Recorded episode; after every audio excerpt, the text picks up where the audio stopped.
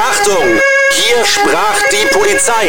Der Podcast mit Münsters Sheriff AD Udo Weiß. Und hier ist Ihr Moderator, Philipp Böckmann. Herzlich willkommen zu einer neuen Folge. Udo Weiß ist da. Hallo. Hallo Philipp. Udo, du hast Feedback bekommen. Ja, richtig. Und insofern bedanke ich mich zunächst erstmal für die netten Rückmeldungen. Und äh, wenn gewünscht, heute Thema Führung, würde ich auch gleich eine offene Frage aufgreifen. Ja, auf jeden Fall. Ich habe es noch gar nicht gesagt. Wir sprechen heute über das Thema Führung bei der Polizei. Und eine Frage ist offen. Welche ist das? Ja, ich, wir hatten über meinen Einstieg gesprochen, 1971 bei der Polizei und äh, hatten damals deutlich gemacht, äh, dass der Einstieg im mittleren Dienst erfolgte. Das ging damals gar nicht anders. Wir hatten eine dreigeteilte Laufbahn, mittlerer Dienst, gehobener Dienst und dann letztlich höherer Dienst. Und äh, heute ist das bei der Polizei NRW ganz anders, denn äh, Mitte der 80er Jahre erfolgte ein Wandel. Der damalige Innenminister Dr. Schnorr ließ durch eine unabhängige Kommission eine Funktionsbewertung des Polizeiberufs durchführen. Und äh, das Ergebnis führte dann dazu, dass der Polizeiberuf von seiner Wertigkeit aufgewertet wurde, ganz anders bewertet wurde und äh, wir seitdem eine zweigeteilte Laufbahn haben, den gehobenen Dienst direkt als Einstieg als Kommissar Anwärter und äh, schließlich dann hinterher die Möglichkeit in den höheren Dienst mit einem Aufsatzstudium dann weiter aufzusteigen. Das hat natürlich auch eine Folge, denn äh, Voraussetzung ist jetzt für alle das Abitur oder die Fachhochschulreife. Dann kommt der Besuch bei der Fachhochschule mit einem sechssemestrigen Studium und anschließend beim Bestehen ist man dann Kommissar, Anwärter und nicht mehr wie wir Polizei Hauptwachtmeister. Hast du, ähm, ich habe mal nachgerechnet, mit 16 bei der Polizei angefangen? Ja, wir hatten damals äh, Kurzschuljahre und äh, das verkürzte die Zeit und mit äh, 17 Jahren habe ich dann bei der Polizei anfangen können. Das ist richtig. Also habe ich mich fast richtig gerechnet mit 17 Jahren. Ja, absolut, absolut. Es gab damals ähm, Kurzschuljahre im Rahmen einer Schulreform so dass man äh, letztlich nur zwei Halbjahre machte und äh, statt zwei Jahre dann letztlich ein Jahr. Und so ging das dann. Führung bei der Polizei. Was für Führungsaufgaben hattest du beispielsweise inne? Ja, ich bin äh, sehr früh dann äh, mit 25 äh, Jahren äh, Kommissar geworden. Damals musste man Kommissar werden, um dann Führungsaufgaben dann in diesem Bereich dann wahrzunehmen und äh, hatte damals eine Dienstgruppe von etwa 20 Mitarbeitern hier in Münster übernommen und das war schon eine recht spannende Herausforderung. Ich glaube, man kann viel lernen von dir in Sachen Führung, weil ähm, ich sag mal Führung ähm, von Mitarbeitern der Polizei ist oft auch nicht anders als Führung von Menschen in anderen Berufen. Was war immer dein Credo? Also ich glaube sogar, Philipp, es ist äh, viel anspruchsvoller. Äh, weil hier verschiedene Faktoren zusammenkommen. Zum einen ist man, wenn ich diese Situation als Dienstgruppenleiter jetzt sehe, zum einen ist man eine Gefahrengemeinschaft. Man muss sich auch in Gefahrensituationen aufeinander verlassen können. Zum Zweiten kommt hinzu, dass es manchmal sehr schnelle Entscheidungen gibt und die müssen dann sehr schnell und verlässlich umgesetzt werden können. Darüber hinaus hat man natürlich auch das Alltagshandeln. Und wenn ich an meine Situation denke, 1979 Übernahme einer Dienstgruppe, dann war das schon eine ganz besondere. Also man muss sich vorstellen, diese 20 Mitarbeiter, die waren ja ganz unterschiedlich. Und äh, es gab ältere, erfahrenere Kollegen mit einem ganz anderen Berufsverständnis und es gab dynamische, junge Kollegen, die wiederum ein ganz anderes Berufsverständnis haben. Und äh, ich kann mich noch sehr gut daran erinnern, dass es äh, durchaus auch Widerstände gab, erhebliche Widerstände. Und es gab damals den sogenannten Rüdli-Schwur der Obermeister, wie ich hinterher erfahren habe, die gesagt haben, egal äh, wer unter uns Dienstgruppenleiter wird, äh, wir übernehmen nach wie vor die Geschäfte hier. Das führte zum Beispiel dazu, dass es alt eingesessen war, dass man im Nachtdienst um 22 Uhr rausfuhr um 24 Uhr kam man wieder rein und spielte dann erstmal Karten. Und dann fuhr man nur noch mal raus, wenn kein Einsatz war, äh, um 5 Uhr zum Brötchen holen. Das geht natürlich nicht. Und äh, dagegen muss man äh, natürlich die angehen und die Strukturen aufbrechen, begründet aufbrechen. Und äh, das habe ich auch damals getan. Und äh, es war auch so, dass auch junge Führungskräfte dort manchmal ein Problem mit hatten. Also man braucht da schon starkes Standing in dem Bereich. Für mich besonders schön war dann anschließend, äh, dass äh, ich nach einem Jahr ungefähr, das habe ich gebraucht, äh, einem Jahr dann nachts zu einem Einsatz gerufen wurde und kein anderer Streifenwagen war verfügbar. Ich wurde in ein Wäldchen hineingelotst, hinten im Bereich Diekburg und zu einer Lichtung und auf dieser Lichtung standen dann vier Streifenwagen und die Besatzungen standen drumherum und äh, machten das Blaulicht an und brachten mir alle ein Ständchen und sangen zu meinem Geburtstag Happy Birthday.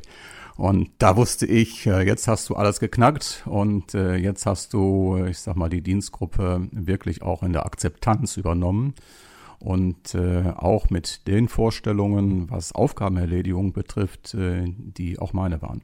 Wenn ich mal das ins Hier und Jetzt ziehe, es ist ja ein ähnlicher Fall. Ähm, ältere Mitarbeiter, jüngere Mitarbeiter, ältere, die nicht mit dem Internet groß geworden sind, sind natürlich erstmal skeptisch und sagen, fass ich nicht an, mache ich nicht mit dem Internet. Und du hast die Jüngeren, die sagen, hier, wir müssen nach vorne, wir müssen da mehr machen. Äh, das unter einen Hut zu bekommen, mal übertragen äh, in die frühere Zeit, das war auch deine Aufgabe. Ja, absolut. Also man muss immer das so sehen, das waren äh, ältere Kollegen, die sind groß geworden in den 50er Jahren. Die hatten soweit einen guten Job gemacht. Aber ähm, ich sag mal, die Aufgabenerfüllung. Und es sind ja immer zwei Dinge, die bei der Führung im Raum stehen. Das ist auf der einen Seite die Aufgabenerfüllung und auf der anderen Seite die Mitarbeiterorientierung. Äh, und die Aufgabenerfüllung, ähm, das waren halt eben äh, Werte, die mit äh, einer modernen Polizei nicht übereinstimmten. Und das musste man aufbrechen. Das kann man aufbrechen, das bedarf allerdings auch Vertrauen. Denn Führung ist äh, ja nie eine Einbahnstraße, genauso wie Loyalität. Und die gehört dazu, sondern ist ein Beziehungsgeflecht, sowohl was äh, die Führungskraft betrifft, was auch die Geführten betrifft. Und äh, da gibt es allerdings auch Möglichkeiten, dann äh, diese Autorität, die man von Amts wegen zunächst übertragen bekommt, dann auch durch Akzeptanz zu legitimieren. Und so wird dann hinterher auch daraus dann Gefolgschaft. Wie hast du das gemacht? Hast du deine Mitarbeiter geduzt oder gesiezt? Ja, das muss man sehr fein abwägen, denn äh, ich habe ähm, auch neue Mitarbeiter, wenn sie zur Dienstgruppe gekommen sind, zunächst einmal gesiezt. Äh, das hatte dann auch äh, ein Signal für alle anderen, dass dieses Du nicht einfach verschenkt wird, sondern auch für die, wo ich mich dann mit geduzt habe, auch ein Vertrauensbeweis ist. Und äh, das ist, ich sag mal, ein, ein gutes Vorgehen, wie ich dann letztlich festgestellt habe. Und es geht äh, letztlich ja nicht darum, dass äh, man sich anbietet. Ähm, das wäre ein falsches Verständnis von Führung. Es geht auch nicht darum, dass man äh, irgendeine Autoritätsduselei mit sich bringt, sondern man muss schon deutlich machen, dass es hier ein Geben, ein Nehmen ist, ein vertrauliches Miteinander. Und äh, das kann man mit einem Du dann später aufbrechen, aber zunächst fängt man durchaus mal mit einem Sie an. Ich habe das bei einem Chef in meiner Radiokarriere erlebt, der siezte mich, ich siezte ihn auch. Und dann irgendwie nach einem halben, dreiviertel Jahr äh, ja, komm mal kurz rüber und so. Und dann war er plötzlich beim Du. Das war so ein schleichender Prozess. Also nicht so eine Geschichte, jetzt biete ich Ihnen das Du an, sondern das ging einfach so schleichend. Und ich habe mal einen Kollegen gefragt, die sagten, ja, das ist bei dem so üblich. Der sagt erstmal Sie, der legt Wert auf den Sie. Und irgendwann, wenn man sich besser kennt, geht das so schleichend über. Ja, wenn er das äh, weiterhin auch so fortsetzt, dann ist das ja auch okay und äh, seine Art, äh, diesen Übergang zu wählen. Was ich nur hasse ist, und diese Führungskräfte kenne ich auch, ist ja nicht nur, dass man selber nicht auch Führungskräfte noch vor sich hat hat.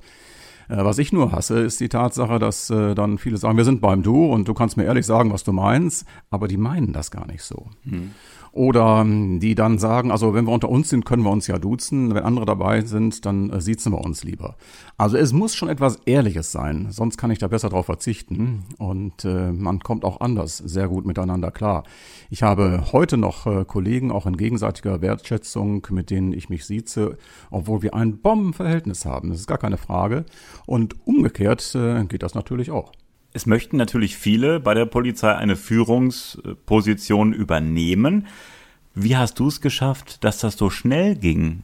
Ja, ich bin ja, wie gesagt, im mittleren Dienst angefangen. Nach dreijähriger Ausbildung im mittleren Dienst war ich dann in Düsseldorf und äh, ein Jahr in Düsseldorf im Einzeldienst. Äh, dort hatte ich einen sogenannten Förderungsvermerk bekommen. Das heißt, äh, mein Vorgesetzter äh, hat meine Arbeit äh, dann doch so wertvoll empfunden, dass er gesagt hat, auf den müssen wir ein Auge werfen. Und mit diesem Förderungsvermerk äh, bin ich dann später nach Gelsenkirchen versetzt worden. Äh, so ein Förderungsvermerk bekommt man nicht dadurch, dass man jetzt unheimlich viel Verwarnungsgelder oder ähnliches, was viele glauben, einholt. Das ist ja eine, eine 0815-Sache, wo man, ich sag mal, überhaupt nicht äh, sehr kreativ sein muss. Äh, sondern das sind schon andere Dinge. Und äh, ich habe mich auch persönlich gefreut, wenn ich mit anderen Kollegen gemeinsam Streife fuhr und wir hatten schwierige Dinge und man hat dann gesagt, mach du das mal.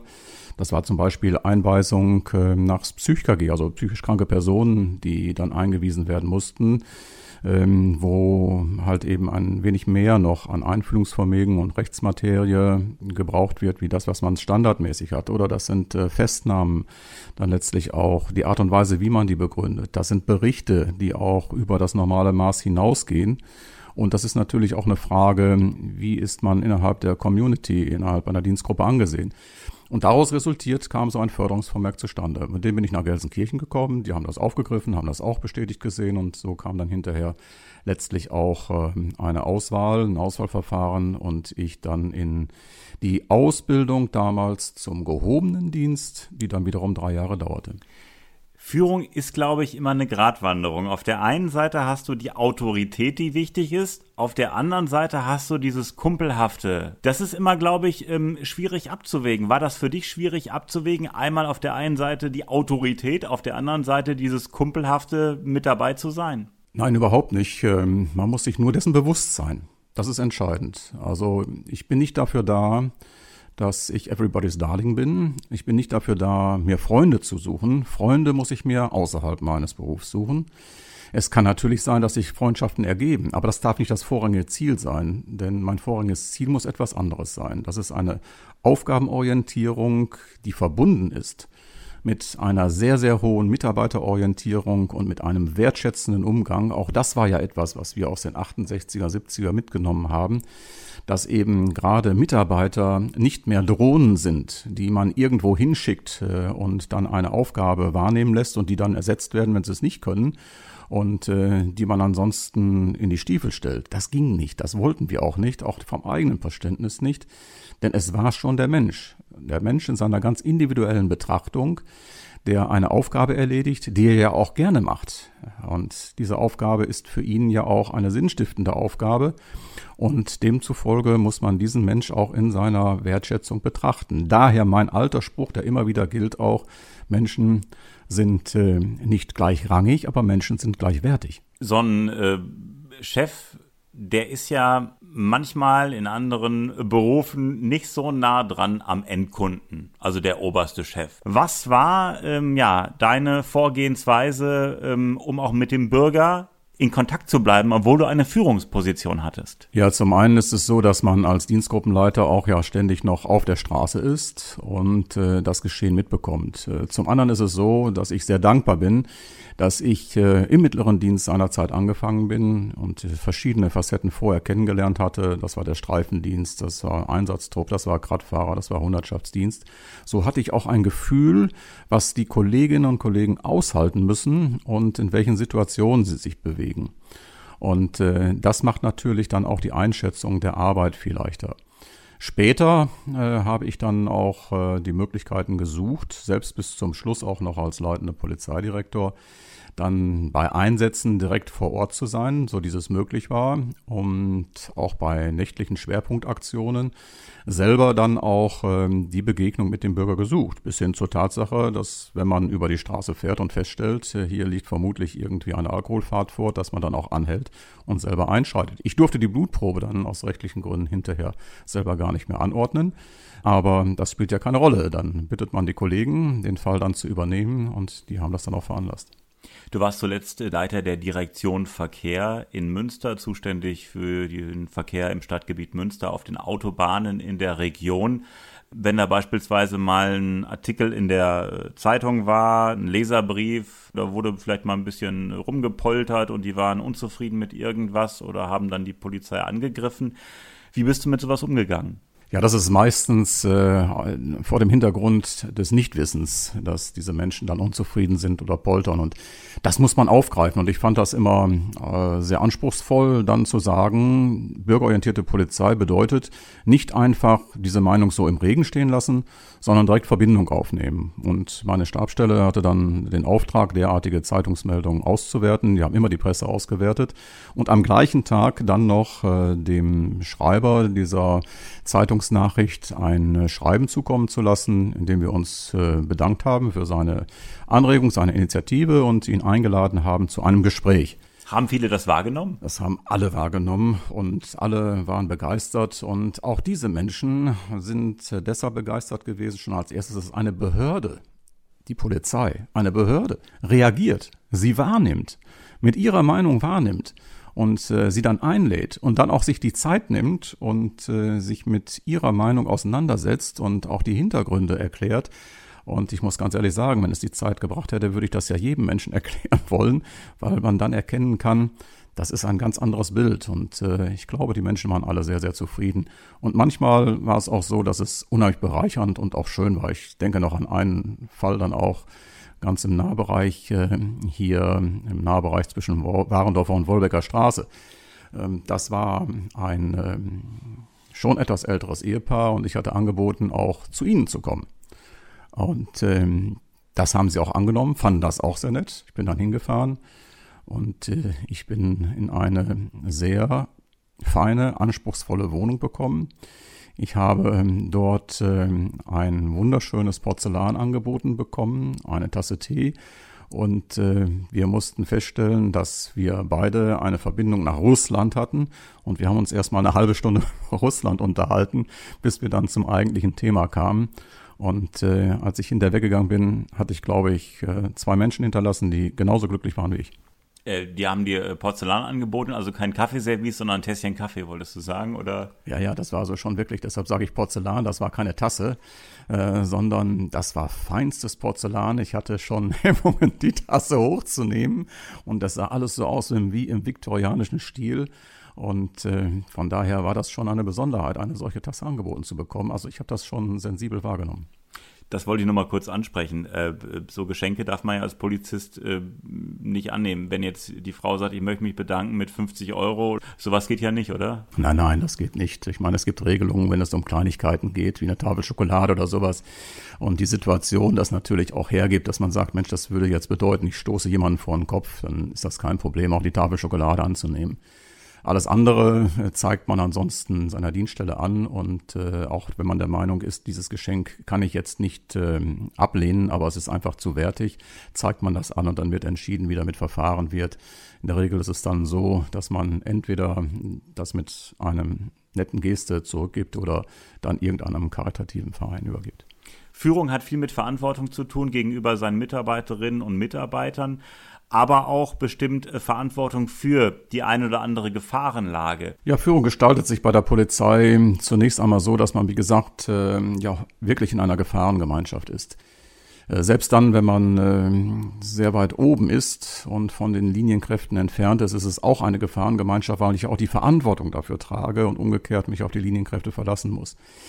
Aber Führung gestaltet sich auch in der Hinsicht unterschiedlich, weil ich einmal die Führung im täglichen Dienst habe, das ganz normale Geschäft und natürlich auch bei Einsatzlagen. Und äh, gerade bei Sofortlagen ist es so, dass hier sofortiges Handeln notwendig ist.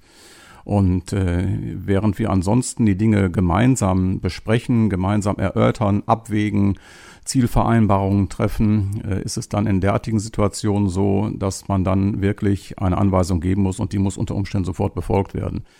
Äh, sollte man total schief liegen, gibt es immer noch die Möglichkeit, dass man schnell sagen kann, hast du das bedacht und jenes bedacht, aber ansonsten muss das dann schnell umgesetzt werden.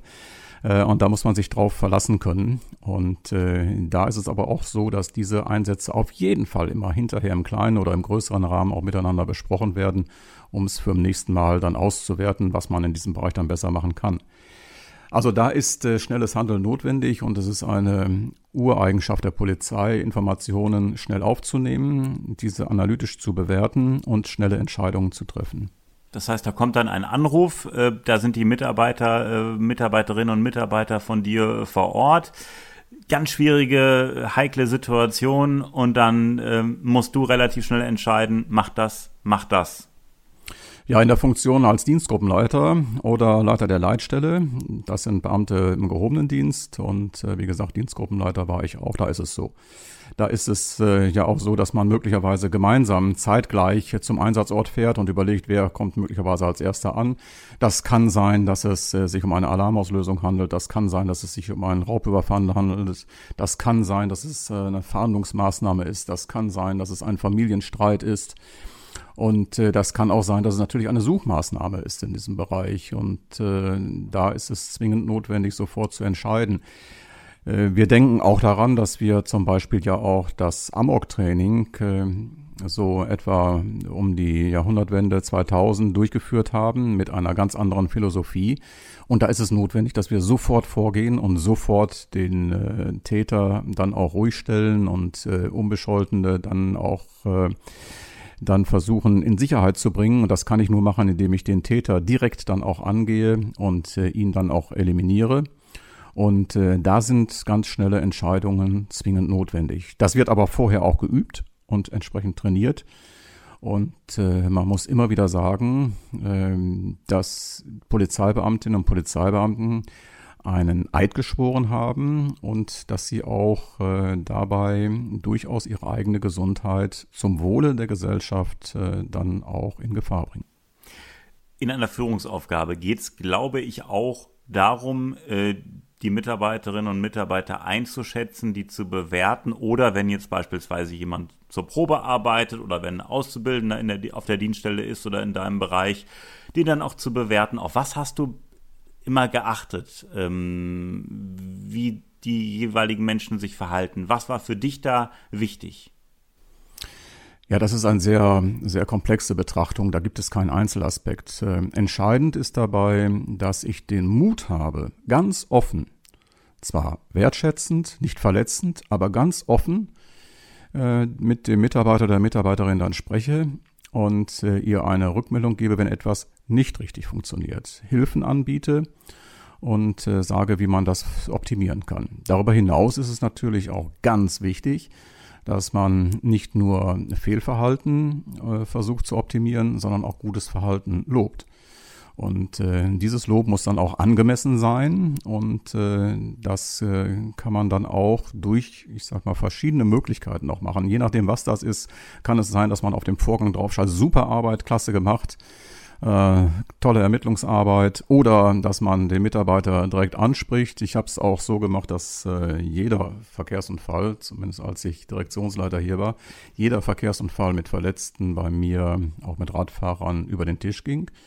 Und wenn es komplexe Vorgänge waren, äh, da habe ich auch die Kollegen direkt per Mail angeschrieben und habe mich mit zwei, drei Zeilen bedankt. Alleine, dass sie sehen, äh, mein Vorgang äh, ist aufgefallen. Der wurde von dem gelesen und der fand das gut und hat sich bedankt. Ähm, das ist eine Möglichkeit. Und viel wichtiger ist es noch, ich sag mal so, durch ein Walkaround morgens mal eben. Das ist keine vertane Zeit, mal rumzugehen und mal nachzufragen, was macht die Tochter, was macht der Sohn und äh, dann merkt man auch, wie die Mitarbeiter ja Zutrauen und Vertrauen haben. Und das ist so ein Stück Wertschätzung. Auf was hast du denn immer geachtet? Was hat dir bei deiner Einschätzung geholfen? Ja, das ist die Gesamtpersönlichkeit des Menschen. Und äh, ich muss natürlich auch ein bisschen Hintergrundwissen haben, äh, was diese Person betrifft. Und äh, es kommt natürlich auf die Aufgabe an, äh, die er auch in diesem Bereich dann wahrnimmt. Und ähm, das ist kein Einzelaspekt. Und äh, von daher haben wir dann in den 80er Jahren bei der Polizei, und das zeigt auch wieder die Wandlungsfähigkeit und Offenheit der Polizei, ein äh, kooperatives Führungssystem entwickelt. Dieses kooperative Führungssystem brauchte auch eine Zeit, bis es äh, gewirkt hat. Es ist aber heute noch Anspruchsgrundlage und äh, wird heute verfeinert. Und zu diesem kooperativen Führungssystem da gehört es äh, die Delegation von Aufgaben, Kompetenzen und Verantwortung auch wahrzunehmen. Das ist ein wesentlicher Aspekt. Ich delegiere also und signalisiere Vertrauen. Darüber hinaus äh, ist es eine Beteiligung der jeweiligen Mitarbeiter. Beteiligung an der Zielbildung und an der Art und Weise der Durchführung. Der Mitarbeiter wird also direkt einbezogen auch in diesem Bereich. Und wenn ich alleine schon bei diesem Prozess sehe, wie er sich mit einbringt, dann ist das schon etwas, wo auch, ich sag mal, ein Leistungsbild entsteht. Dann geht es darum, dass äh, eine Transparenz vorherrscht bei allen Führungsmaßnahmen durch ständige Kommunikation, sodass die Mitarbeiter nachvollziehen können, warum ist das so. Führungshandeln wird begründet immer dann, wenn es zeitlich auch möglich ist. Äh, ganz wesentlich auch ist ein weiterer Aspekt, das ist die horizontale und vertikale Repräsentation. Das heißt, ich muss meine Organisationseinheit und damit meine Mitarbeiter dementsprechend auch vertreten auf gleicher Ebene gegenüber anderen Organisationen, aber auch gegenüber meinen Vorgesetzten. Also auch ein ganz wesentlicher Aspekt. Und dann kommt neben der zielorientierten Kontrolle eine leistungsgerechte Bewertung. Und äh, diese Bewertung bezieht sich dann darauf, wie ich eine Aufgabe erledigt habe, ähm, wie ich da vorgegangen bin, in welchem Umfang sie erledigt worden ist und natürlich auch äh, mit welchen Mitteln und ähm, wie auch, ich sag mal, diejenigen, die diese Aufgabe eingebunden waren, dann auch äh, miteinander zusammengewirkt haben, bis hin zu der Tatsache, wie sieht es aus, wie ist es beim Bürger angekommen. Musstest du auch mal laut werden? Ich kenne keinen Fall, wo ich laut geworden bin. Ich bin vielleicht mal etwas ernster geworden, aber man muss auch so sehen, ähm, wenn man Konfliktgespräche hat, äh, gibt es ja dort äh, schon so ein paar Signale dann letztlich auch. Es gibt aber auch durchaus mal eine Situation, wo ein Mitarbeiter dann erzürnt. Und äh, da habe ich es immer so gemacht, dass ich ihn habe erstmal aussprechen lassen und habe ihn dann konfrontiert damit, dass würde ich jetzt genauso reagieren, wir uns gegenseitig anschreien würden. Und das könnte auch nicht Ziel der Sache sein. Wenn man das mit einer sehr nüchternen Ernsthaftigkeit verbindet, kommt man da einen Schritt weiter. Und äh, da muss man einfach dann auch eine ganz taffe, ehrliche Rückmeldung geben, auch eine Ich-Botschaft, wie man sein Verhalten dann zum Beispiel auch empfindet. Was ist denn mit Weihnachtsfeiern? Gab es sowas mal äh, bei der Polizei oder ist das nur in der Privatwirtschaft angesagt? Ja, das ist ganz unterschiedlich. Also heute in der Regel kaum noch. Ich kann mich dann erinnern, auch als unser Sohn noch klein war und auch als ich äh, klein war, da gab's das früher bei der Polizei, so dass man äh, dann ähm, Nikolausfeier gemacht hat für die Mitarbeiterinnen und Mitarbeiter. Das ist das eine. Und der Chef war der Nikolaus? Nee, ne? Und nein, nein, das, das war der ganz gewiss nicht. Und ähm, das war für eine kleine immer ein tolles Erlebnis. Der Nikolaus wurde dann mit zwei Radfahrern abgeholt und äh, das war schon gerade für, für die Kleinen ein tolles Erlebnis. Dann muss man allerdings auch so sehen, dass es auch äh, im Wachdienst immer so ist, dass die Dienstgruppen dann in der Regel sehr autonom sind und äh, die eine oder andere Dienstgruppe macht etwas, die andere dann weniger. Ähm, die Dienststelle selber äh, macht nichts, die Behörde. Da gibt es also keine Weihnachtsgratifikation. Es gibt allerdings eine Möglichkeit für alle diejenigen, die Heiligabend arbeiten. Da gehen dann äh, die Vorgesetzten, in der Regel ist das das Behördenleiter mit einem Beamten des höheren Dienstes der Dienststelle rum und überreichen dann eine Tüte mit äh, Gebäck drin und bedanken sich am Heiligabend für die Arbeit. Und äh, ich kann mich noch so gut dran erinnern, auch wieder aus meiner Zeit als Dienstgruppenleiter, da hat einer, aus wer auch immer das war, eine ganz pfiffige Idee gehabt und hat ähm, dann eine Schallplatte ausgesucht. Und jetzt muss man sich überlegen, Heiligabend, ich hatte Heiligabend auch äh, fünfmal nacheinander Dienst. Äh, da ist es so, dass man natürlich den Dienst mit den jüngsten Kollegen gestaltet, äh, weil die keine Kinder haben. Und das waren dann auch äh, fast alles jüngere äh, Kollegen. Und wir bekamen dann eine Langspielplatte geschenkt. Und keiner von uns hat diese Langspielplatte je aufgelegt. Denn ähm, es war einfach ein ganz anderer Kunstgenuss. Derjenige, der es ausgesucht hatte, hatte ausgesucht Musik auf historischen Instrumenten. Und das war dann ein Spinett. Und äh, dann war das doch nicht etwas für uns, die wir lieber ja, Rolling Stones oder CCR oder Beatles oder sonst was hören. Wäre ein Präsentkorb vielleicht schöner gewesen. oder eine Kleinigkeit vom Absolut. Chef. Führung bei der Polizei, unser Thema in dieser Folge. Und in der nächsten Folge sprechen wir über Udo in Russland. Du warst in Russland. Warum das? Ja, ich war in Russland, weil das Land Nordrhein-Westfalen eine Kooperation mit der Russischen Föderation eingegangen ist. Und äh, diese Kooperation, die habe ich von Anfang an begleiten dürfen und äh, sie dann letztlich auch 17 Jahre lang gepflegt. Das war eine ganz äh, tolle Erfahrung für mich. So hat man, ich sag mal, sehr viel auch kennengelernt, auch von der russischen Seele. Und äh, von daher möchte ich auf diese Erfahrung nicht verzichten. Dann freuen wir uns auf die nächste Folge Udo in Russland. Und wir freuen uns über Wünsche, Fragen und Anregungen ganz einfach an die E-Mail-Adresse podcast at hier sprach die Polizei.de, also podcast at hier sprach die Polizei.de. Wäre schön, wenn Sie äh, uns abonnieren würden, dann verpassen Sie keine Folge. Jeden zweiten Freitag gibt's hier eine neue Folge. Und Udo, ich sage bis zum nächsten Mal. Ja, Philipp, bis zum nächsten Mal und unseren Hörern auch eine gute Zeit und äh, passen Sie gut auf sich auf.